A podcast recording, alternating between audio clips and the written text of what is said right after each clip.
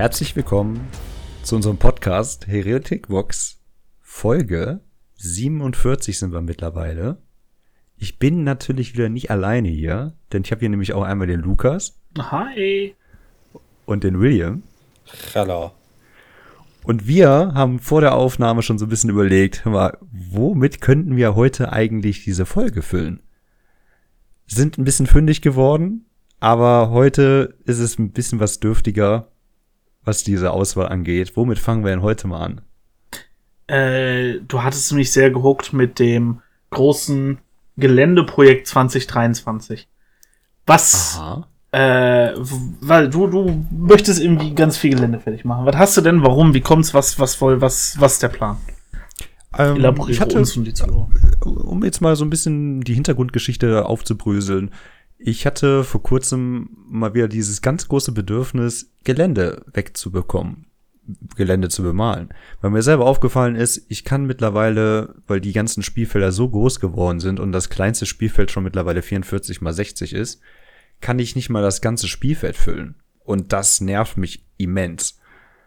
Und deswegen habe ich überlegt, ich habe noch einiges an Gelände da und ich weiß auch, man muss sich da einmal sich dran setzen und dann kann man es auch mittels eines Tages auch teilweise schaffen und hatte euch dann halt auch vorgeschlagen, ey, lasst uns mal einen Tag buchen und uns da mal hinsetzen, mittels Airbrush und so weiter und das alles Gelände, was wir vorhaben, wo wir eh nicht denken, dass das irgendwie mal bemalt wird, an einem Tag mal durchrotzen. Dann, wenn man sich einmal die Arbeit gemacht hat und man hat das sozusagen fertig, dann hat man die nächsten Jahre Ruhe. Und weshalb ich dann diesen Angriff gestartet habe, hey Leute, bemalt euer Gelände. also auch du, lieber Zuhörer und Zuhörerin, wenn du Gelände zu Hause hast, bemal's. Auch du, komm bei Olli vorbei, er macht das dann. Natürlich. An einem Tag. Oh Gott. Und die Warteschlange wird immens. Nein, im Grunde eine wirklich gute Idee, weil es einfach, das habe ich ja gesehen bei den, äh, wie heißt es nochmal? Äh, das, was eigentlich jetzt schon wieder vergessen wurde. Diese kleinen Minigames äh, und das Gelände, Boarding was es Patrol? dazu. Boarding Patrols, genau. Wie viel Gelände ausmachen kann, wie schön Gelände aussehen kann und wie viel Ästhetik es einfach auf das Brett bringt. Oder auch bei den fertig gekauften. Äh, es lohnt sich einfach immer. Bemaltes Gelände ist echt massiv unterschätzt für das Feeling einfach. Ja, dabei muss ich ja sagen, ist mir selber wieder aufgefallen, ich muss es ja nicht direkt immer 100% symmetrisch haben. Ich bin so ein Fan. So, den, ich mag es ganz gerne, wenn das einfach nur wirklich so ein Ausschnitt von einer Schlachtkarte ist. Da muss nicht immer alles symmetrisch sein. Ich kann aber den Punkt immer absolut verstehen.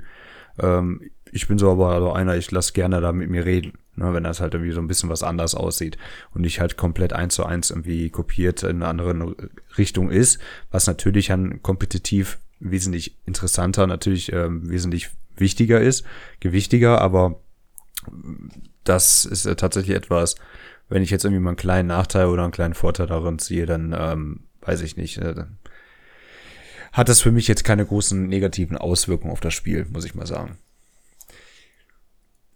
Ich sag mal, bemaltes Gelände, das macht das einfach irgendwie wesentlich lebendiger. Das Auf muss man einfach Fall. mal sagen. Also es macht einen großen Unterschied aus. Ich denke, jeder Hobbyist, der generell sein erstes Mal so eine bemalte Armee aufs Schlachtfeld führt, ist eh nochmal so ein schönes Gefühl. Und wenn es dann auch nochmal gemaltes Gelände ist, was man vielleicht auch sogar selbst gemalt hat, ein Eigenprodukt ist, ja, das ist nochmal umso schöner, dieses ganze Gefühl.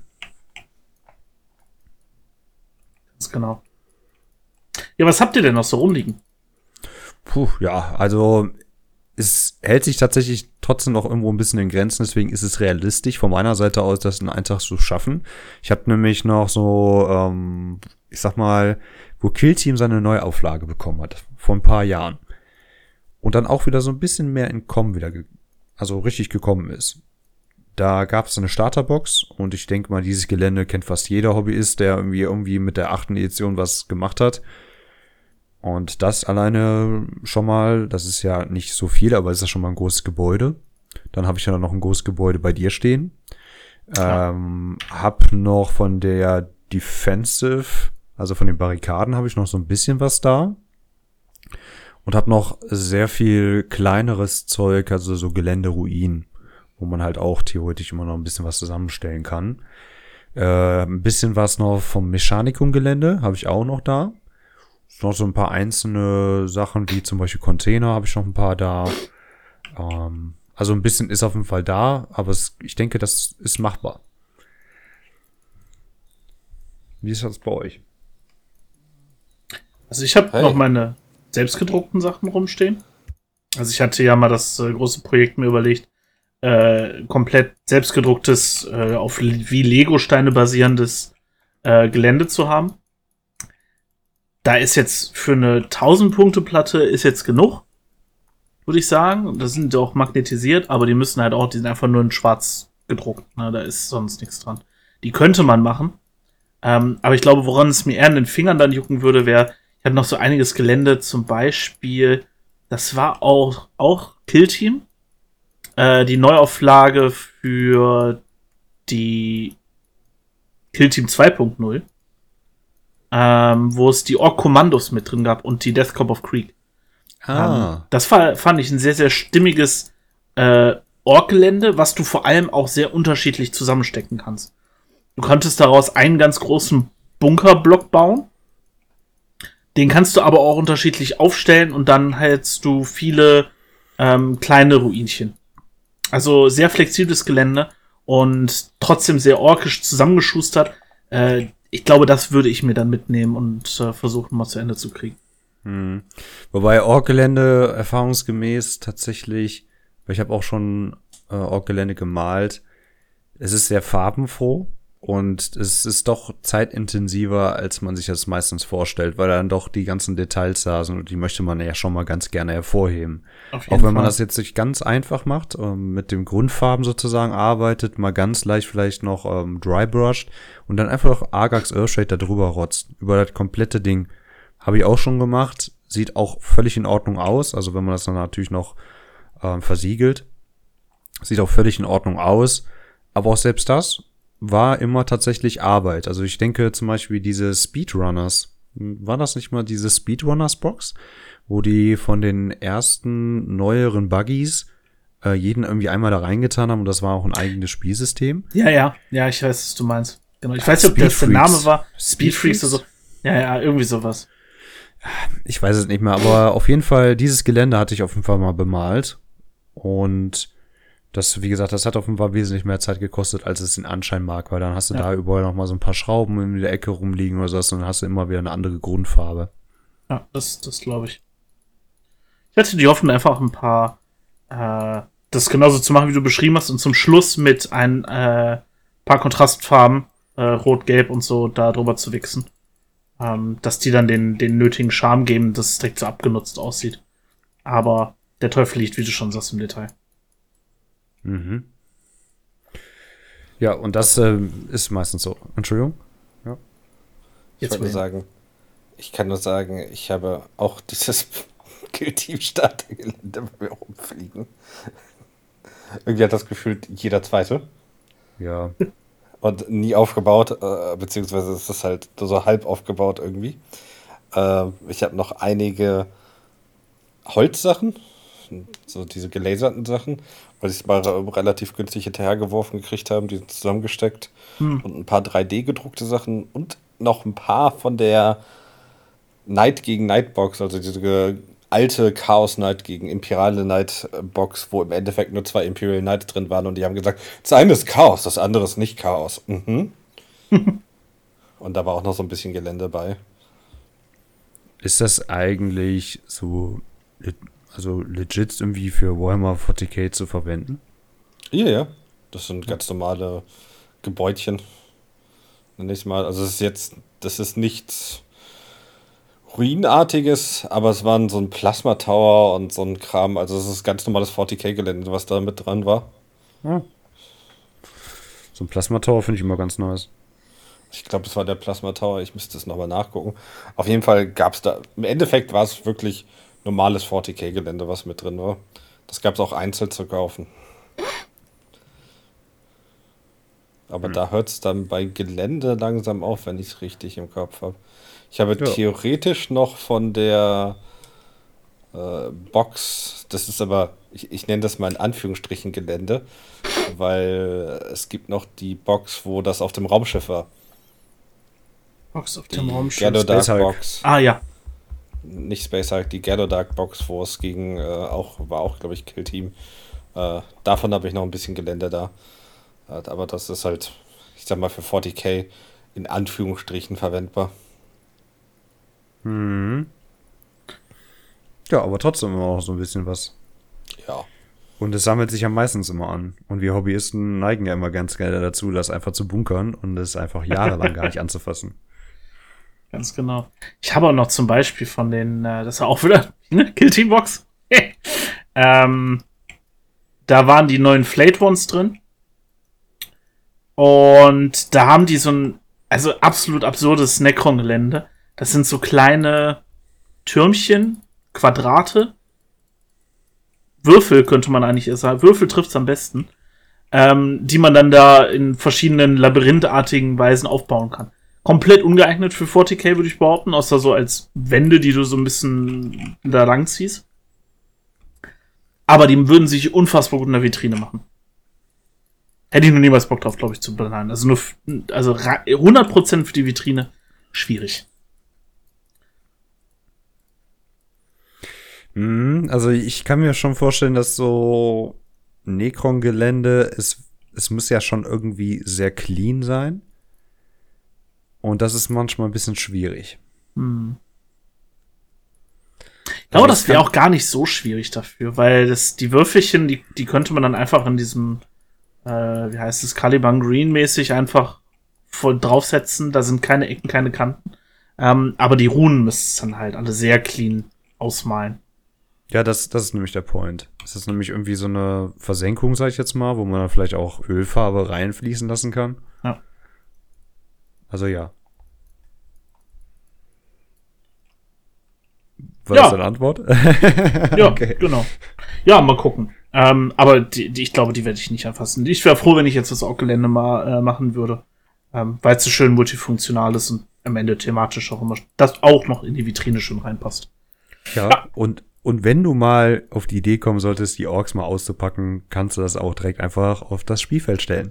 Äh, es hat ja schon irgendwo gewissermaßen immer ein bisschen Charme, wenn da auch Ork-Gelände auch da steht. Wir Allerdings. müssen, wir müssen Lukas einfach mit Orkgelände zuwerfen. Und irgendwann muss er das dann einfach anmalen, was die ganzen Kromlech-Dinge einfach in seine Richtung werfen. Ja. Was? Hat, hat, hat Cromlech äh, wirklich Gelände, großartig? Also ein bisschen, ne? Ein Aber ist das, bisschen, nicht, ist das auch MDF? Ich glaube, die hatten auch Orkborgen und sowas. Also, äh, wenn ich mich richtig erinnere. Ich kann mich jetzt auch, aber irgendwo gab es auch so Orkburgen und richtig so, ich sag mal, eine Ork-Base, die man bauen konnte. Und ich glaube, das war auch aus, äh, aus diesem Holz-MDF-Ding, bla. Aber Jungs, es ist doch jetzt Oktober. War Ja. nicht da was, dass da so ein von denen, den ihr gerade meintet, ich habe den Namen schon wieder vergessen, irgendwie ein neues Riesen-Org-Modell rauskommen sollte? Kromlech. Hatte da nicht einer von euch beiden da was in die Gruppe reingepostet? Boah, nee, nicht, dass ich wüsste. Ah. Wenn es mir wieder einfällt, sprechen wir im nächsten Podcast drüber. Also ich meine, normalerweise macht GW ja immer irgendeine Kleinigkeit zum Ok- Oktober. Aber äh, dieses Jahr sind sie erstaunlich ruhig geblieben, ne? Ja, letztes Jahr haben sie gar nichts gemacht zum Oktober. Davor das Jahr war das der Release von den äh, Beast-Snaggers. Wann war das denn mit diesem riesen Klopper? Dieser, boah, was war das denn für ein Riesenteil? Da war auch nur limitiert. Du konntest glaube ich, auch nur 2000 bestellen oder so. Ähm, das hat natürlich auch selber keine Regeln gehabt. Und ich fand das Teil einfach nur super faszinierend. Ach, ich weiß, was du meinst, diesen Halbmond. Ja, guck! Der, der ist von Kromlech, ich habe gerade nachgeguckt. Ja, der ist, äh, der ist rausgekommen. Der Halbmond. Der Orkmoon Krumpanaut. Also wirklich ein absolut stylisches Teil. Fand ich Sieht richtig aus wie nice. eine Banane. Ja. Gelb sieht Genau. aus wie eine Banane. Genau. Also, äh, das ist ja die, die Bad Moon. Bad Moon heißt nicht, glaube ich, der Clan von den Orks.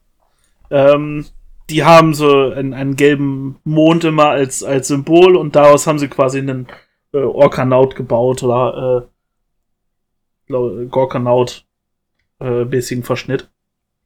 Das sieht mega geil aus. Ne? Und ich dachte, genau das war das. Der kam, glaube ich, jetzt zum Oktober 2023 sollte der rauskommen. Ja, ja, der ist rausgekommen, den kannst du jetzt bestellen. Was kostet der? 150 Euro. Das ist voll okay, ne? Ja, ah, es gibt ja auch generell so viele schöne, große Modelle von den Orks. Also, wenn man einfach nur so einen Megastomper eingibt, äh, das ist der zwar nicht, den ich mir selber jetzt mal hier rausgesucht habe, ein Boomkiller oder sowas. Der ist auch schon recht groß. Aber die hatten so einen riesen Klopper da mal rausgebracht, der auch sogar limitiert gewesen ist. Den müsste ich auf jeden Fall auch noch mal raussuchen. Das fand ich mega nice, das Teil. Godbuster. Der ist es, glaube ich. Ja. Das ist der Godbuster. Sure. Basten wir einen Gott oder so. Ja, also im Namen ist Programm, ne? Deswegen, äh, das knallt schon richtig dann. Hat, Ach, er hat du natürlich Scheiße. keine Regeln, aber das ist natürlich echt ein Riesenklopper. Ist auch ähm, ziemlich riesig. Irgendwie mit 18 Zoll oder sowas. Jo. Der ist größer als nur Hound Titan. Ja. Wenn in Doubt gibst du ihm halt einfach Titan-Regeln. Ja, ja, klar. Die Kanone ist einfach so, so krass. Ja, ist auf jeden Fall etwas, äh, was ich sowieso richtig in mein Herz geschlossen habe. Ich finde, äh, Cromlech macht einen richtig geilen Job. Also die Miniaturen sind gut, ähm, auch wenn das zum großen Teil natürlich alles Resin ist. Finde ich das absolut gut, kann man gut verarbeiten. Das habe ich fünfmal, glaube ich, gut gesagt. Ich glaube, es ist gut. Ist gut, ne? Aber ich mag's. Aber sonst Pläne für den Oktober habt ihr jetzt auch nicht, ne? Kein, äh, keinen neuen Ork-Armeen in der Zeit. Ja, 3000 Punkte hochzüchten, ne? Let's go. Ja. Ich meine, du kannst ja am Ende des Tages auch einfach dein, dein Pausenbrot ein paar Wochen liegen lassen. Und am Ende des Monats spielst du damit, ne? Ja, Das ist auch ein Ork. Richtig. Ja, das, das stimmt eigentlich. Ich sag mal so, ein bisschen, ein ganz, ganz kleines bisschen Orks habe ich ja, aber das ist ja wirklich so minimalistisch, dass eine kleine Spaßliste daraus gemacht wird mit den Grott-Tanks und so. Aber, boah, ey. Ich muss ja sagen, hätte man auch einfach mal gesagt, ey, ich spiele Orks und sonst nix. Irgendwie hat das was. Das hat einfach was. Ja, ich hatte erst überlegt, ob ich für den Oktober was, was anfange, weil, also ich habe jetzt die 1000 Punkte für die Orks bemalt fertig hier rumstehen. Ähm, aber ich hätte gerne noch Lust ein bisschen auf Battleline. So ein paar Ork Boys, ähm, dann die, die Meganobs und so, die sind alle fertig aufgebaut und grundiert und warten nur auf Grundfarben. Äh, aber momentan, die Tyranniden machen mir A, viel zu viel Spaß, B, habe ich viel zu viel davon jetzt gerade hier noch rumstehen dem Tisch dass ich glaube, die lieber erstmal beende, bevor ich das mittendrin das nächste Projekt anfange. Und schiebt sich dann wahrscheinlich der Oktober dann in den Ok Oktober drüber. Äh, No Git Ne- November. No get No Git Genau das. November. Genau nach diesem Motto. Aber habt ihr auch die Cyborg Tank Hunters zum Beispiel da auch von denen gesehen? Oder die, ja, die Sneaky Gits? Also der, das, Das ist auch geil. es sind schon coole Modelle auf jeden Fall. Beschreib die neuen, mal. Die die aufgefahren haben. Mm, eigentlich wie GW-Orks nur in schöner, weiß ich nicht. Also ich mag ja immer ganz gerne, besonders bei den Tankbusters, wenn dann halt so ein Ork so eine Rakete irgendwie so als ja, als so eine Art Schlaghammer oder sowas hält, wo dann einfach da draufhaut. Das finde ich immer noch am geilsten. Einer hat sogar irgendwie so zwei Bazooka-Pistolen. Finde ich auch irgendwie richtig schick. Ja, ich sag mal, gut, GW kann ja auch ihre Modelle, besonders auch mit Killteam, haben die auch schon häufig bewiesen, dass die so einzelne Modelle auf jeden Fall können, wo die dann zum Beispiel so eine Zigarre im Maul haben äh, und einen Flamer wieder in der Hand. Das ist immer ganz nice. Ja. ja, und ich müsste das irgendwie mal weiterführen. Dieses kleine Mini-Projekt Orks. Irgendwann mal. Fängst am besten einfach an mit einem guten Grundstock von so 90 Boys. Ja, ja da, Also- da fängt's an. Ne? Da, das ist ein guter Start. Ja, ich hätte auch, ich hätte auch 90 Mittelfinger. Ne? Also das ist, auch, ist gar kein Problem für mich. Boah, nee. Nee. Das, Also, ist- das, ich das weiß ist immer nicht, das ich- Problem. Gib, gib mir ein Farbschema, was simpel ist, womit du einen Ork wie so ein bisschen wie so einen imperialen Soldaten schnell fertig bekommen kannst. Dann würde ich da tatsächlich mal drüber nachdenken. Aber dieses Farbschema habe ich nicht. Und das habe ich nie gefunden. Die waren immer irgendwie mit zu viel Aufwand verbunden. Ja, und heutzutage haben die auch die Orks das gleiche Problem wie die neuen imperialen Guards. Da ist einfach Zu viel. viel zu viel Schnickschnack dran. So, das. Ich, ich habe zum Beispiel, das war vor zwei, drei Tagen, ne, Handy zeigt ja immer ganz gerne hier Highlight an, das war vor ein Jahr, das war vor zwei Jahren oder sonst was. Und da war, äh, vor drei Jahren habe ich mal fünf Ork-Nobs einfach nur fertig bemalt. Das waren einfach nur ganz normale Nobs. Und da habe ich mich auch direkt, direkt daran zurückerinnert, daran saß ich wirklich teilweise Wochen dran. Weil, und die sehen, die sind noch nicht mal großartig gehighlightet. Das ging sich nur um die ganzen Grundfarben und äh, so ein paar Kanten halt, also ein paar Edges halt noch irgendwie hervorzuheben und ja, halt mit der Tusche. Es war einfach so viel Arbeit. Und Dasselbe kann ich mir noch erinnern, war ja auch mit so fünf Stormboys, ne, diese, diese Jump Packs. Das ist, das kann man sich ja nicht vorstellen, wenn man davon 30 Stück bemalen möchte. Ja. Geht nicht mehr. Also ich bin dafür, du nimmst einfach eine Base, machst die Base ganz normal und aus, aus, aus einem Draht oder sowas machst du die Silhouette eines Orks. Also sagst, der ist lila, den siehst du nicht. Hast du jemals einen lila Ork gesehen? Hm, Oder meinst du so ein Draht formen wie ein Ork, dass du sagst, das ist der heiße Draht? Ja, oder das? Und du kannst bei jedem einzelnen machst du so eine Art Parcours daraus, dann kannst du so ein Mini-Ding nehmen, womit du halt, also was so lupenartig ist, dann musst du einmal komplett durch alle 30 Ork-Boys durch. Ah, nee, das Ja. sind ja mittlerweile nur noch 20er oder 10er Truppen. Ich weiß es gerade gar glaube, nicht. glaub Also ich- 20er maximal. Ah, okay. Also 10er wäre echt mega traurig. Ja, die Beastnigger hatten eine Zeit lang nur 10er, dass man die nur als 10er. Aber jetzt ja, ist die glaube waren ich wieder. aber auch tougher, ne? Als die normalen Orks. Genau. Also ja, also, ja, sie hatten einen Phenopain, einen Sechser Jo. oder so. Ach, wer weiß das schon. Aber ja. Mal, mal, mal so eine ganz andere Sache. Und Sehr zwar, ihr habt das dann letztes Mal angesprochen. Und ich bin da nicht ganz up to date. Ihr habt irgendwie gesagt, boah, Olli, ich würde super gerne wissen, was das heißt mit dem Jeans-Dealer-Kult, dass es mit der Battleline nicht mehr funktioniert, dass die auf direkt automatisch wiederkommen. Gilt das jetzt auf die 4 Plus, wie alle anderen auch? Ähm, da ich gerade den Kopf von äh, meinem großen Tyrannin in der Hand habe, der einfach nicht mehr kleben will, gebe ich diese Frage einfach wie ein Football fliegend weiter an William, der bestimmt jetzt schon am Googeln ist. Äh, ihr fragt mich Sachen. Also, mir wurde aus dem Warp zugetragen, dass sie diese Fähigkeit verloren haben sollen, aber in welcher Art und Weise? Ja, Also- die, die, die, die kommen nicht mehr automatisch wieder. Also Battleline kommt nicht mehr automatisch wieder. Die haben die Fähigkeit einmal umgeschrieben, damit du nicht halt unendlich Jeans-Dealer aufstellen kannst. Äh, und das war, ich glaube, die Battleline kam immer noch leichter wieder als andere Einheiten, aber nicht mehr komplett. Da, da, da, da, da. Wo ist denn dieses blöde neue Update-Scheiß von denen? Update Datenblock. so, und zwar ist das hier bei der Hä? Symbiontenkult. Äh. Oh Gott. Oh Gott, das ist ja. Okay, äh. Da habe ich euch mit der Frage ertappt. So, also Battlelines kriegen plus 1 auf das Wiederkommen und brauchen mindestens eine 5 plus. Das heißt, die kommen nur bei einer 4 plus wieder. Ähm, und du darfst noch mal einen dazu addieren, falls es die erste oder zweite Schlachtrunde ist. Das heißt, in den ersten beiden können die auf eine 3 und eine 4 äh, können die, äh, können die auf eine 3 wiederkommen. Battlelines.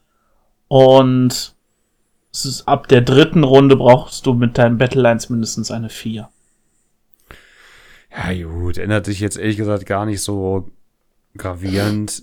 Ich muss ja dazu sagen, den Spielen, die ich bisher mit denen gespielt habe, ist ja der 20er Block Neophyte zum Beispiel ja noch nicht mal einmal zerbröselt worden. Dann gibt man denen noch einen Fünfer viel nur Pain, die 20 Lebenspunkte muss er auch erstmal wegschießen. Weil Hm. die kommen ja auch noch pro Runde irgendwie auch noch mal drei Stück wieder. Das ist, ähm, ist auch ziemlich irre irgendwie. Fühlt sich aber halt nicht so mächtig an, weil der Output einfach fehlt. Als Death Guard-Spieler kann ich dir sagen, ein Sticky Blob, der einfach irgendwo rumsteht, tut manchmal seinen Job. Der muss gar nicht Ja. viel machen. Aber schon irgendwie recht teuer. Schon recht teuer, finde ich, von den Punkten her. Müsste ich nochmal nachsehen, ähm, würde ich jetzt gerade salopp lügen, was für eine Zahl das wäre. Aber es wird schon so irgendwie 150 oder sowas wahrscheinlich sein. 150 Punkte, also für 20 Lebenspunkte jede Runde drei Stück wiederkommen oder D3 plus ein Fünfer Feel No Pain. Oh, stimmt. Und da kommt ja dann noch der, der Chef dann dazu, also beziehungsweise der Bannerträger. Der kostet ja auch nochmal 50 Punkte oder so. Da bist du schon mit 200. Finde ich dann halt, also bei, ich hatte ja bisher nur bei 1000 Punkte gespielt.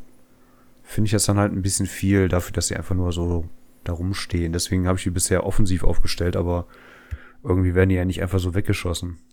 Hm. Apropos wegschießen. Ich möchte gleich auch nochmal den Bogen gleich dazu schließen mit dem Jeans Leader Kult. Und was ich vielleicht dann noch irgendwie daran geändert haben sollte, ist das die gr- größte Veränderung, aber ich würde sonst an, ganz gerne auf das Spiel eingehen, was ich mit dem Lukas gespielt habe. Ja. Gerne. Merkt man, wie gerne. Voll.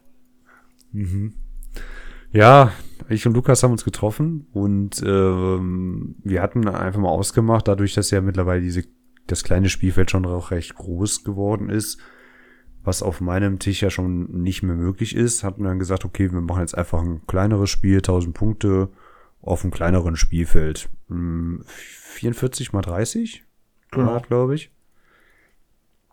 Und ähm, ich sag mal, beide kamen auf die Idee, ich habe mit den Battle Sisters gespielt und der Lukas mit Tyranniden, der mit größeren Tyranniden kam da um die Ecke. Ich halt auch mehr eigentlich fast nur mit Läufern. Ja, hat sich schon auf jeden Fall bemerkbar gemacht, dass das halt dann ein kleines Spielfeld ist, wo dann halt doch Schussreichweite da ist, wo halt auch wenig Line of Sight halt irgendwie geboten wird, dass dann doch der Melter am Ende des Tages gewinnt. Also ich glaube, du meinst wohl, dass sehr viel Line of Sight geboten ist. Also nicht so, wirklich irgendwo ja, dich hinstellen ja. konntest. Vor allem, weil Ja, ich halt stimmt. den mit, mit dem großen Tyranniden, also ich wollte gerne meinen, meinen, den neuen großen äh, Non-Emissary ausprobieren. Ähm, wie es dann natürlich so kommt, wurde Runde 1 äh, einfach aus dem Leben weggescheppert, bevor ich überhaupt den einmal bewegen konnte. Nee, nee, Ähm. nee, nee, Moment mal. Das- Ach, Digga, der war so gut wie tot. Der war auf drei Lebenspunkte runter. Und Ja, gut. egal, was ich hätte tun können, er, es war klar, dass er sterben wird. Und er konnte Ja. nicht einmal angreifen. Außer einmal schießen. Ja, der ist halt im Abwehr. Aber faktisch hast du natürlich nicht. Ähm, genau wie mein Maleceptor, äh, der war auch, der war wirklich Turn 1 schon, äh, hat er das Zeitliche gesegnet. Und da waren 50 Prozent äh, in Runde 1 schon kaputt. Äh, ja. Ja. Äh, Dennoch, dennoch war das irgendwie recht spannend wegen der Wagniskarte, dass, du- Genau. dass du nochmal 30 Punkte bekommen konntest. Hast du dann irgendwie auch mit der Biospore. Genau. Also diese Wagniskarten habe ich dann nicht mal ausprobiert, weil es, das, das Game war komplett verloren. Ich hatte keine Chance, dieser, dieser riesigen Macht im Mittelfeld irgendwas entgegenzuschmeißen. Und dann habe ich gedacht, gut, ne, genau dafür sind diese Wagniskarten da. Das heißt, ich kann ja keine Primaries mehr scoren. Und ich musste jetzt irgendwie in der letzten Runde es schaffen, in eine Ecke, die mir nicht am Anfang gehört, also nicht innerhalb meiner Aufstellungszone ist, eine Einheit zu haben. Und dann konnte ich ein Orbitalbombardement losschießen. Und dann habe ich mit meinem 60 Punkte Biovor und meinem Neuroliktor versucht, irgendwie am Leben zu bleiben in einer der Ecken. Und es hätte auch fast noch funktioniert. Äh, hat's aber nicht. Aber ich muss sagen, am Ende war ich trotzdem von den äh, Einheiten, die, den restlichen neuen Einheiten sehr positiv überrascht. Also vor allem die, der Death Sleeper, der Neuroliktor, äh, die Biovoren, der seine Sporenminen durch die Gegend schießt. Und auch die Pyrovoren mit ihrem Flammenwerfer. Voll fein. Absolut coole Einheiten. Ähm, die haben auch bisher sehr viel Spaß gemacht zu bemalen. Äh, ja, die Non-Queen ist halt für so ein kleines Spielfeld ohne viel Line-of-Sight-Blocking nicht so eine gute Idee. es, es lädt halt doch sehr stark ein, anzugreifen. Ähm, und ich hatte zwar gelesen, dass sie sehr tanky sein soll. Dafür muss man aber erstmal auf den Punkt kommen, den man sich da am Anfang des Spielfelds ausgesucht hat, damit man seinen 5er Feel No Pain noch kriegt. Und sonst zerplatzt sie dann am Ende doch, weil sie hat jetzt nur Toughness 11 in Anführungszeichen. Aber gegen so eine normale Sisterliste ist das, naja, wie Olli schon sagte, wird das einfach weggemeldet. Hm. Ja, frecherweise, wenn man halt einen Morven Vale mit Paragon Warsuits mit verbindet, dann wiederholen die ja trotzdem einfach alles. Ja. Dann mit ihren Meltern. Dann ist auch die Stärke 9, die geringe Stärke, auch kein Unterschied mehr. Wie gesagt, also ich habe ja schon mal in einer Folge darüber gesprochen, ich werde es daraus nicht schlau, warum ein Melter nur Stärke 9 hat. Aber es soll auch ruhig so sein, wenn ich da an so ein Spiel denke, dann darf es auch mal ruhig äh, Stärke 9 nur haben. Aber die Rerolls, die haben echt wieder viel ausgemacht. Ne? Also man merkt schon, wie wenig Rerolls man generell ja eigentlich mittlerweile hat in der zehnten Edition. Und darf auch gerne so weiterhin bleiben, weil die sind und bleiben einfach wirklich sehr, sehr stark. Ja, aber ist, also was ich dann halt auch nachträglich mich gefragt habe, weil ich halt nicht mitbekommen habe, ähm, zieht man die Wagniskarte random oder hast du die jetzt ausgesucht? Ich habe die ausgesucht. Ich meine, dass man die dann aussuchen kann. Ja, wäre jetzt sinnlos, ne, wenn man die irgendwie auf einmal zieht, ne? Random. Ja, man muss die ziehen. ich müsste jetzt noch mal nachgucken. Ich habe irgendwo hinten die. Äh, ich glaube, du durftest drei Stück ziehen und durftest dir dann eine aussuchen. Irgendwie so war das. Ja, aber es gibt nur drei. Oder so, ja, dann. Also es drei? gibt. Ja, ja, es gibt nur drei, drei verschiedene. Und die, äh, ich möchte kein Wagnis spielen. Lass, ich ich gehe dir mal kurz holen. Ja, ich meine nämlich auch, dass Aufzugsmusik. ich meine nämlich auch, dass das irgendwie vier Stück gewesen sind. Also die waren nämlich irgendwie am Anfang des Textes wieder zugemischt. Da hatte ich in der ersten Runde direkt irgendwie so eine Wagniskarte gezogen, wusste damit nichts anzufangen. Ja, das ist falsch. Ja, ja, das war definitiv falsch. Dann haben wir erstmal korrigiert und dann habe ich die rausgezogen. Da waren halt irgendwie wirklich, glaube ich, irgendwie vier Stück oder so. Dann würde das ja Sinn machen. Dann würde man ja quasi sagen, okay, ich ziehe, also ich würde jetzt keine Wagniskarte dann. Es ist noch, wir brauchen noch äh, Übergangsmusik. Ihr macht das okay. super, macht mal genauso weiter. Ja. Ja, optisch sahen die auch sehr schön aus, die Karten. Die Wagniskarten. Konnte man das Wagnis auf den Karten sehen? Ich, ich würde gerne auf den Inhalt eingehen, aber ich habe tatsächlich mir die nicht durchgelesen. Ich war nur ein bisschen irritiert, habe nur Wagnis gesehen und äh, habe dann einfach die raussortiert. Deswegen also auch mein, für die lieben Zuhörer. Weiß ich nicht. Ich meine, theoretisch das, was wir ja auch noch nicht gemacht haben, oder zumindest habe ich noch nicht gesehen, dass wir es gemacht haben. Du kannst ja auch nicht nur zufällige Missionen spielen, sondern ja auch feste Missionen. Ne? Also, dass einer sagt, ey, ich spiele zufällige mhm. Missionen und der andere sagt, hey, ich spiele eine bestimmte Anzahl an fester Missionen oder so war das, glaube ich. Ja, das habe ich einmal ausprobiert in meinem ersten Spiel gegen Olli. Das fand ich im Vergleich zu jetzt komplett katastrophal. Weil das Ziehen die einfach super viel Flexibilität gibt und auch teilweise viel mehr Punkte gibt. Ja, das ist dann nämlich auch so ein Punkt, den ich gerade sagen wollte. Ich hab, mir ist nämlich auch aufgefallen, wenn du die nämlich festnimmst, dann gibt's auch weniger Punkte bei den manchen. Ist halt immer die Frage, lohnt sich das bei bestimmten Armeen, ne? Ich, da habe ich mich noch nicht mit beschäftigt. Ja, also ich kann mir vorstellen, dass man seine Armee bzw. seine Liste danach auslegt. Das könnte ich mir halt vorstellen. Macht ja auch Sinn. Okay, also das ganze Ding funktioniert so. Ähm, jeder Spieler nimmt seinen Wagnisstapel, entfernt die weiter wie geplant und legt sie zur Seite. Dann mischt er die restlichen Wagniskarten und legt eine zufällige davon ab. Dann nimmt jeder Spieler seine Karte weiter wie geplant wieder dazu und hat damit eine Hand mit drei Karten. Dann wählt jeder Spieler geheim eine seiner drei Karten aus und legt sie verdeckt äh, vor sich auf das Schlachtfeld. Und dann werden die offenbart. Das heißt, du legst eine random ab davon. Und also wählst dann eine aus. zur Auswahl. Genau. Theoretisch. Genau. Und der Gegner weiß es auch nicht und man weiß gegenseitig auch nicht, wählt der denn Wagnis, wählt nicht ein Wagnis. Kann ja bei einem knappen Match interessant sein, ne? Ja. Okay. Und man kann da auch kein Wagnis hinlegen, um den dann zu bluffen oder so. Nee, beide legen gleichzeitig die Karte hin und entweder ist dein Ich mach weiter wie geplant oder es ist dein Wagnis. Ach so, okay. Ah, jetzt verstehe ich. Also kannst du bluffen, ne? aber bluffen im Sinne von, hey, der weiß nicht, dass du ihn hingelegt hast, hey, ich mach normal weiter. Hey, der weiß nicht, dass es gut für mich läuft. Es geht ja mehr darum, so um knappe Matchdinger, ne? Vielleicht. Ja, ja. Ja, oder halt wirklich, also tatsächlich oder von den Punkten her hätte er gewonnen, wenn es einfach funktioniert hätte. Und das sah einfach von Anfang bis Ende scheiße auf ihn aus. Ja. Wir auf den Punkt. Und finde ich eine sehr schöne, es ist zwar ein, es ist zwar ein übelster Gamble, ne? Und ich hätte am Ende eine 12, also mit 2 W6 eine 12 werfen, würfeln müssen und dann zusätzlich nochmal äh, plus 1 auf den Wurf erhalten für jede Ecke, die ich äh, eine Einheit habe. Das heißt, im absoluten Best-Case-Szenario hätte ich mindestens noch eine 10 würfeln müssen. Da ich an diesem Tag generell, ich glaube, äh, zwei Sechsen gewürfelt habe, das war es auch, und das waren zwei Sechsen in einem Fall, wo ich sie nicht mal hätte gebrauchen können. Ähm, ich glaube, es hätte am Ende auch dafür nicht ausgereicht. Aber der Gedanke zählt. Das ist äh, prozentual, das ist keine, also keine absolute geringe Chance, ne? Also, also ich ja. sehe auch, das war machbar. Und der Spaßfaktor dahinter, wenn man es dann einfach versucht, ist schon, finde ich, ziemlich gut. Ist auch da, ja. Der ist auch da.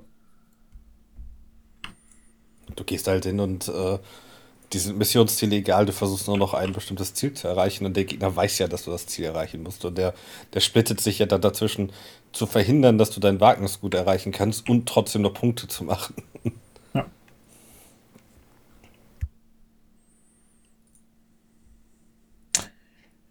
Ja. Also auf jeden Fall, was ich gelernt habe, ich setze dann mehr auf kleinere Units dabei, damit die nicht einfach zerschrotet werden können und dann ist das auch was anderes. Mhm. Ja, ich denke mal, diese Mischung macht's vielleicht auch. Und wir hatten ja schon darüber gesprochen, ich sag mal, gegen die Sisters sollte man immer mal ganz gerne am besten vielleicht nicht irgendwie die erste Runde oder sowas haben und man ist dann einfach mal versteckt oder so. Ja. Ähm, die, die kommen lassen, weil die haben halt immer diese 18 Zoll, vorher waren es sogar 24 Zoll, wo die also eine Todeszone irgendwie so ein bisschen aufbauen. Ähm, aber die sind schon doch recht squishy und die lassen sich doch schon mal ganz gerne umbrezeln. Ja. Vielleicht ähm, klappt es ja dann nächstes Mal irgendwie besser. Bestimmt. Worüber ich dann aber auch gerne mal mit euch sprechen wollte, GW hat wohl neue Skirmish Cases rausgebracht. Oh ja. Beziehungsweise die wollen die jetzt rausbringen. Und also das heißt neue Transportkoffer. Sieht erstmal so ein bisschen aus wie so eine Brotdose wo man vielleicht irgendwie so ein bisschen eine Kabel oder sowas reinlegen könnte, damit das irgendwie nicht rumflattert, sind da über diese Noppen dran.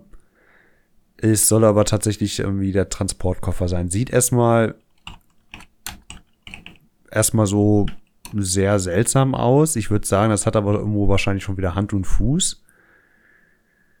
Weil, wenn man jetzt mal darüber nachdenkt, so wirklich viel bewegen werden die sich wahrscheinlich nicht. Es wird trotzdem vermutlich ungünstig sein für manche Miniaturen, wenn ich gerade auch auf dieses Beispielbild sehe. Stormcast Eternals sind ja darauf. Und einer davon hat ja schon so einen, so einen Stab, der dann weit nach vorne reicht. Wie, was kann man wirklich da transportieren, ist so meine Frage. Ich denke, die Begrenzung wird schon da sein. Besonders wenn es ein bisschen in die Breite geht, sehe ich da schon echt Probleme. Weil ich sag mal, so kleinere Miniaturen wie vielleicht so einen imperialen Soldaten könnte man vielleicht noch sogar hochkant hinstellen. Dann würde er aber überall lang fliegen. Mhm. Deswegen, das ist ehrlich gesagt wirklich nur für so mittlere Miniaturen, denke ich mal, geeignet. Da muss man schon echt abwägen, ob sich das für einen lohnt, weil alles, was so in die Höhe ragt, das kann schon echt problematisch werden. Also ich versuche mich gerade gedanklich die ganze Zeit irgendwie so ein bisschen reinzufuseln was ich da jetzt so reintun könnte. Aber da sehe ich bis auf Standard-Units erstmal keinen großartigen Platz. Ja, des Todes bestimmt, ne? Ja, auch da könnte es eine Problematik haben, weil die häufig auch ihre Speere so nach vorne halten, als ob die ja gerade schießen. Ja, da kannst du ihn zur Seite drehen. Den wirst du da immer noch reinkriegen. Stimmt. Also, dass der Speer dann zur Seite zeigt. Das glaube ich ist nicht so das Problem. Für mich ist auf jeden Fall nur mal interessant, wie machen die das wirklich mit kleineren Miniaturen, die auf nur 25 Millimeter Bases stehen. Ich glaube, die flutschen da irgendwie so ein bisschen durch und dann fliegen die da mhm. überall nur einfach da rum. Wahrscheinlich, Dieses- hey, dieses Produkt ist nicht für die Dinger gemacht. Ja. Ich finde es aber schade. Ich, ich meine, mit ihren Koffern, die man bisher mal kaufen konnte, bin ich ja eigentlich prinzipiell sehr zufrieden. Die kann man an einer Hand abzählen, die Miniaturen, die man damit nicht transportieren kann. Deswegen hält sich das alles in Grenzen, aber bisher ist mir bis auf eine Antenne vom, vom Baneblade ist mir halt nichts kaputt gegangen. Und da war ich nun mal einfach selber schuld, weil die Antenne aber auch einfach 10 Zentimeter lang ist oder so. Ist, deswegen, ich, ich finde die wirklich eigentlich, dieses ganze Konzept ziemlich gut, muss ich sagen. Ähm, zerstört irgendwie auch nicht unbedingt irgendwie die Farbe, reibt das jetzt irgendwie nicht ab oder so. Äh, aber davon so eine Verbesserung hätte ich mir eher gewünscht als dieses, als dieses Noppensystem. Dieses Noppensystem ist halt irgendwie so ein Nischending, ne? Also so ein, hey, für bestimmte Dinge, für. Ich meine, es ist ja fein. Sie sagen ja auch, hey, es ist mehr für Warcry, Blood Bowl oder für Warhammer Underworlds, ne? Also mehr für diese, wo du nur eine Handvoll Miniaturen brauchst und die dann auch gut mitnehmen kannst, ne? Es ist jetzt gar nicht dafür gedacht, dass du sagst, ey, ich nehme das jetzt für irgendwie ein 1000-Punkte-Spiel oder sowas. Außer du spielst zufällig Custodos und packst fünf Miniaturen ein für dein 3000-Punkte-Spiel. Ähm, völlig übertrieben jetzt ausgedrückt. Ähm, Aber dafür da interessant, wie gut das funktioniert. Ich habe ja die, wenn du dich daran erinnerst, Olli, diese kleine Box, auch für Killteam Buddy Box. Daran habe ich war die ganze Zeit gedacht, ja. Die, die, das ist auch einfach nur, das ist eine einfache Schaumstoffeinlage in so einem, boah, früher hätte man da so Stifte reingetan, so, so ähnlichem Material, nur in hart. Und ähm, die fand ich eigentlich ziemlich cool, weil damit kannst du halt echt doch mal kleinere Schübe an Miniaturen einfach mal transportieren, ohne dir viel Gedanken zu machen. Und die war halt einfach praktisch und konntest du gut mitnehmen. Ich würde die, Schaumstoff, ich würd die sogar vergleichen, sogar mit so einer Nintendo Switch-Hülle oder sowas. Wie, wie so, ja, wie was so halt portable ist und so eine, wie so eine von einer Konsole, so ein Case. Damit würde ich das echt vergleichen. Hat, Ja, hat direkt so seine. Ich hatte noch nie Probleme mit dem Ding. Äh, wa- Was ich immer Probleme habe mit dem Schaumstoff oder beziehungsweise, das ist halt one size fit all. Ne? Ich meine, klar kannst du immer, da immer was zusammenbasteln. Ich denke da wie, wie bei den Imps, wo ich dann einfach eine Schaumstoffeinlage aus den großen Koffern rauslasse und da die Panzer reinstellen kann. Ne? Ähm, ist das die beste Lösung? Gute Frage. Ähm, du hast ja andere Systeme wie Feldherr, wo so bestimmte Schaumauf Schaumstoffeinlagen für bestimmte Figuren kaufen kann. Da hast Ja. du aber irgendwann einen Berg an Schaumstoffe zu Hause rumliegen. Richtig. Da, ähm, ich- ich frage mich immer, könnte man nicht irgendwann ein neues System ausdenken? Ich, ich finde das zum Beispiel einen, ich hatte ja DevGuard gekauft und äh, die Person, die die, die DevGuard-Armee gemacht hat, hat einfach Magnete unter, unter die Figuren gemacht und hatte so ein Schieberegal-Ding. Und das ist fantastisch. Da passiert einfach nichts.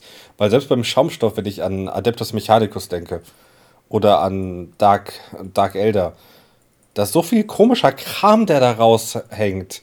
Und da Ei. bricht dir ja ständig was ab. Ja. Ja. Ich sag mal, das mit dem Magnetisieren, das ist ja wirklich so eine Sache, was ja schon seit Jahren im Kommen ist und die Leute schwören da drauf, auch der Lukas zum größten Teil.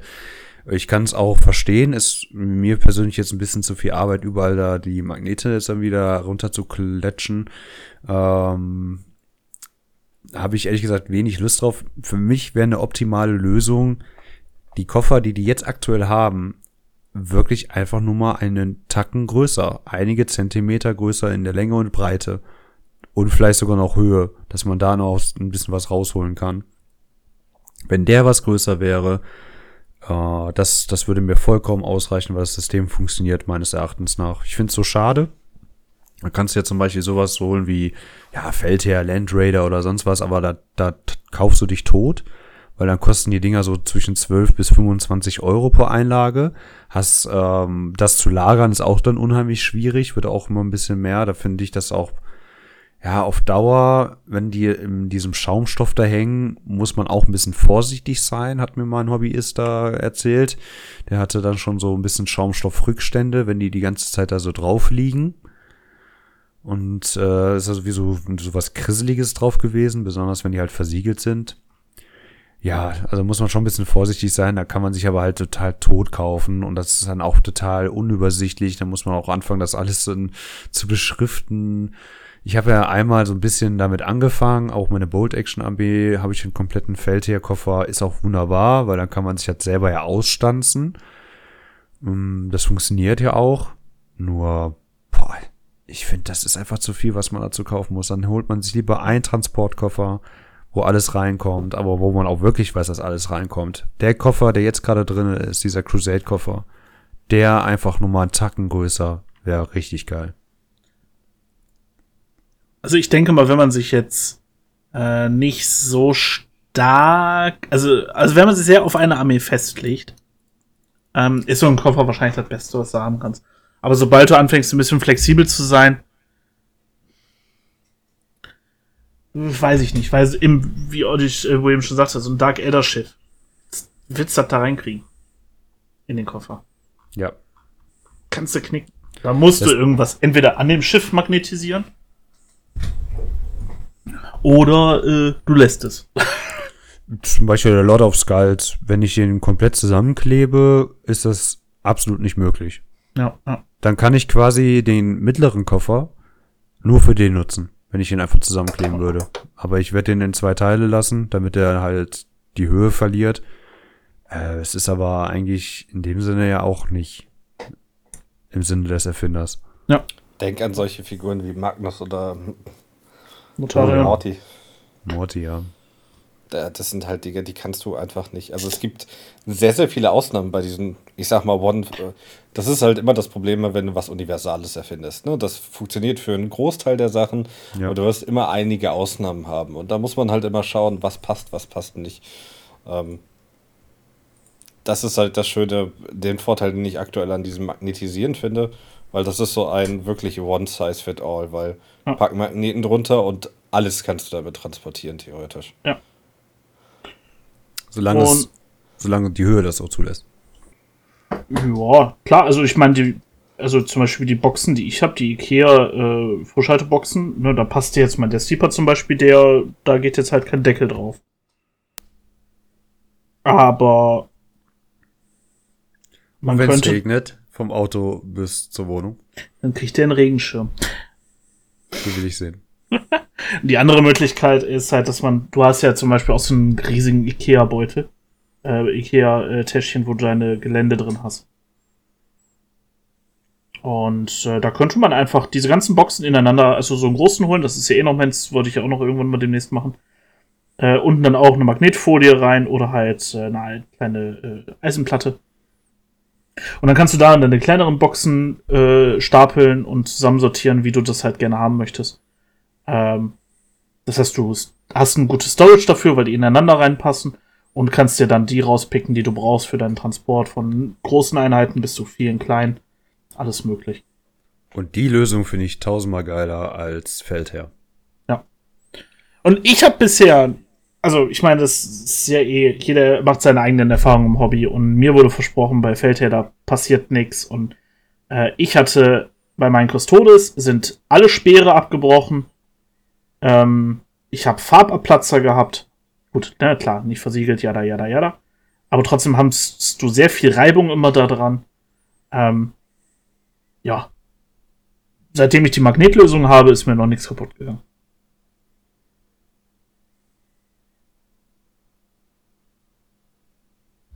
Im Endeffekt ist es immer persönliche Entscheidung. Was spielt man? Was braucht man?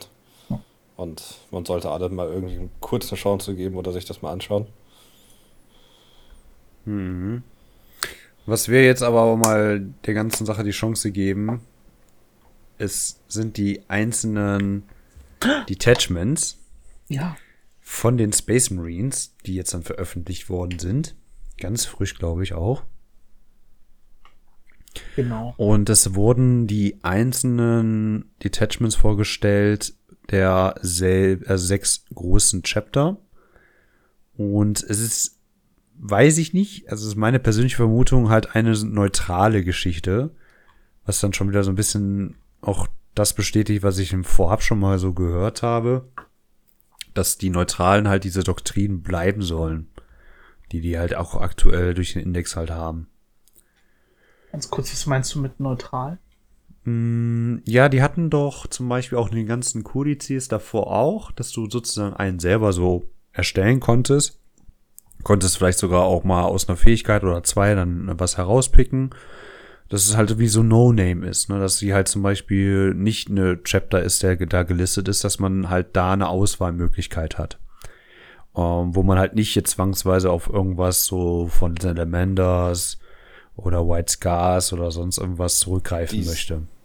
Die sind alle neutral. Also, ähm, das ist das, Ich, ich weiß, ich, ich, ich weiß, das, das wollen die darstellen, aber ich finde schon, wenn man sich die alle so anguckt, besonders mit dem Bild, was natürlich jetzt so bildlich dargestellt worden ist, ähm, ja, merkt man halt schon, in welche Richtung das halt so ein bisschen tendieren soll oder was das darstellen soll.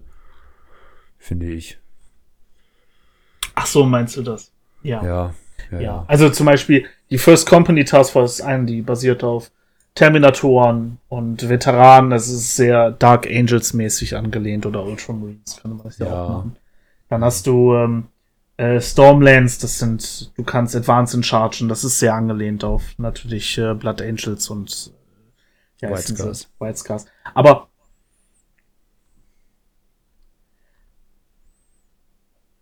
Aber ich, also ich finde, die basieren alle auf verschiedenen Taktiken.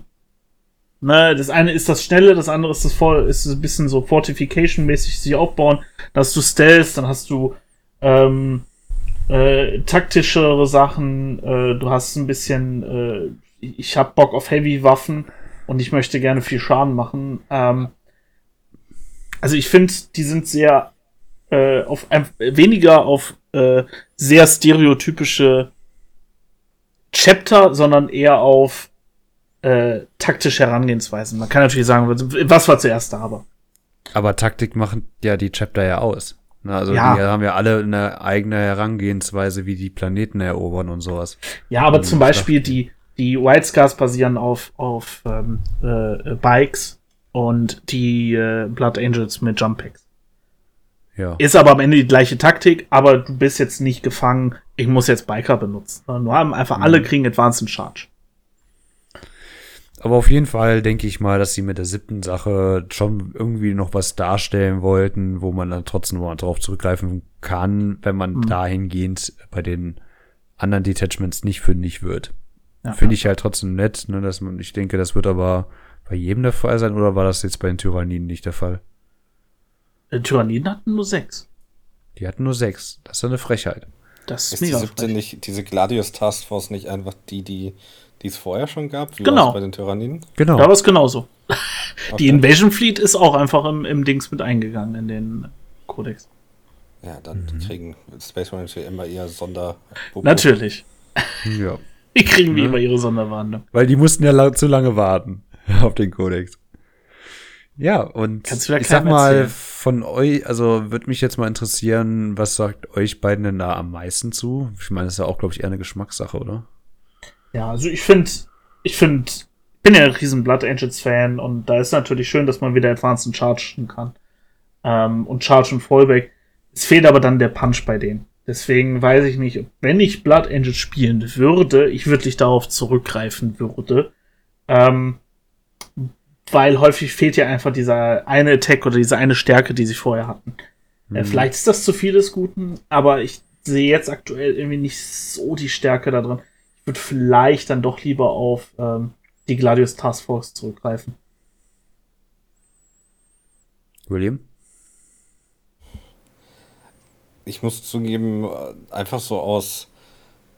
Ich würde jetzt nicht sagen, hey, das ist das, was ich unbedingt sofort nehmen würde, sondern äh, was ich so ein bisschen viel gut finde, ist dieses Ironstorm Spearhead, einfach weil du so ein bisschen, hey, ich darf ein paar Sachen wiederholen, ne? Du kriegst zumindest Yes. ein paar Wiederholungssachen dazu, ne? Dieses typische, ah, ich darf eine Wunde, ein, ein Damage und ein Dings pro Phase zumindest wiederholen. Das heißt, du kriegst zumindest mal so einen Wiederholungswurf irgendwie so ein Stück weit dazu, was mir ganz gut gefällt. Ja. Ähm, das wäre so das, wo ich mich drauf wahrscheinlich schießen würde.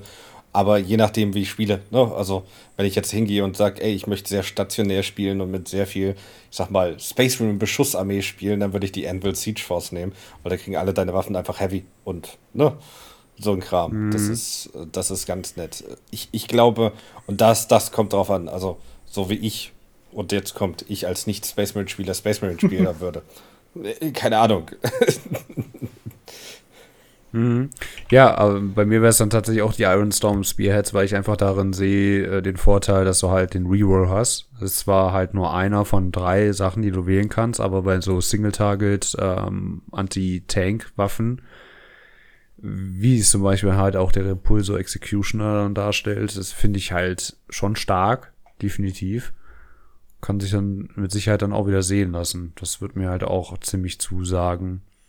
Ich finde es ja ganz cool, du kannst ja schon in dem Sinne deine Liste, wenn die darauf ausgelegt ist, kannst du ja schon eigentlich dein äh, passendes Detachment dazu wählen. Kann man aber so ein bisschen da auch der Liste anpassen. Ich finde es eigentlich ganz nett. Ich finde ja auch die Doktrin ja auch prinzipiell ganz nett. Ich finde es vor allem schön, dass ich nicht mehr dazu genötigt bin, diese ähm, äh, meine Farbkombo daran anzupassen. Naja, dass die Leute dir sagen würden, so, mh, aber so, ähm, hier Blood Angels und jetzt sind die grün angemalt, finde ich jetzt nicht so nice. So bin ich sehr froh drum, dass das äh, nicht mehr wirklich wichtig ist. Und ich kann die Taktik wählen, auf die ich Bock habe und das Chapter, auf das ich Mm, Ja gut, also das ist ja wirklich so eine Sache, das hat sich mittlerweile so ein bisschen eingebürgert über die Jahre, äh, dass es immer mehr verschwommen ist, dass die Leute sagen, ey, das geht gar nicht fit. So, äh, weil GW dann immer mehr dazu gegangen ist, zu sagen, ey, mach das jetzt einfach ruhig, ne? Ist ja gar kein Problem, wenn er irgendwie anders aussieht. Ich persönlich, mh, wenn ich jetzt so ein Chapter hätte, ich würde zum Beispiel keine Ultramarines jetzt irgendwie als, boah, weiß ich nicht, als White Scars oder sowas spielen oder andersrum, wenn da auch die Symbole da drauf sind. Wie zum Beispiel, ich habe zum Beispiel meine Word Bearers habe ich nie als was anderes gespielt. Obwohl sich das regeltechnisch meistens immer anderweitig gelohnt hätte. Habe ich ja auch immer einfach als Word Bearers dann weiterhin gespielt. Ja. Ist aber eine persönliche Sache. Ich finde es auch ähm, gut, ne, dass das immer weiter aufgelockert wurde, dass das halt nicht mehr Platz gegeben worden ist, dass die Leute so wirklich auf Teufel komm raus, ey, das kann doch nicht sein, du musst auch da irgendwie akkurat bleiben oder wie man es bezeichnen möchte. Kommt Ich jetzt mein- halt nicht mehr in die Misere, ne? Also dieses, äh, ah, eigentlich habe ich Bock, mal das Chapter auszuprobieren, weil die haben coole Regeln und es passt zu meinen Figuren. Aber jetzt habe ich meine, ähm, meine Space Marine Männchen blau angemalt. Jetzt fühle ich mich schlecht, weil ich das ausprobieren möchte. Ah, fuck. Und jetzt hast du es halt einfach nicht mehr. Jetzt gehen sie halt einfach und sagen, ja, fertig. Such dir was aus. Die Frage ist halt, wie sie es jetzt mit den einzelnen Kodexen machen. Ne? Das, das kommt jetzt, kommen jetzt für jedes dieser, ich sag's mal, Blood Angels, Space Wolves, äh, Dark Angels nochmal so einzelne Kodize raus. Also generell sollte man sich erstmal schlecht fühlen, wenn man seine Sachen blau angemalt hat. Ja, das mal so just saying. Ja, ja. Da brauchen wir gar nicht drüber reden. Hast du deine ganzen, also die Imps, die ich von dir gekauft habe, waren blau angemalt. Uh, Ja, die wurden blau, aber war nicht von Anfang an blau. Also. Ko kon konnte ich mich damit retten? Sind einfach nur blau angelaufen. Die haben, die haben das Blaue sozusagen einfach angenommen, so, ne? Also, die Fabrikwelt hat nichts anderes mehr hergegeben. Da ist irgendwie jemand über den Farbeimer aus Versehen drüber. Also ich, bin ja der Meinung, ähm, wir brauchen immer noch die Space Marine Lieutenant Armee. Das Die so, dürfen also, dann auch alle blau sein. Das ist dann Codex Astartes getreu. Meinst du, man könnte einen Zehnertrupp äh, Lieutenants aufstellen, der angeführt wird von Captain? Oder es wäre der Superlieutenant? D- Der Super Lieutenant. Äh, Das sind die Second Lieutenant und er ist der First Lieutenant. Okay, ja. Ich finde Super auch ganz cool. Wir können ihn auch äh, Big Boss geht Lieutenant nennen. Naja, wir werden auf jeden Fall immer mal was finden, einen passenden Namen. Aber prinzipiell haben wir dann auch eigentlich alles soweit durch. Haben tatsächlich dieses Mal nicht so viele Themen mitgebracht, hatten aber hoffen trotzdem, dass ihr viel Spaß bei der Folge hattet. Wir kommen dann auch so langsam Richtung Ende. Ich bedanke mich recht herzlich bei euch Zuhörer und Zuhörerinnen und auch bei euch beiden für das nette Gespräch und verabschiede mich. Ciao. Tschüss.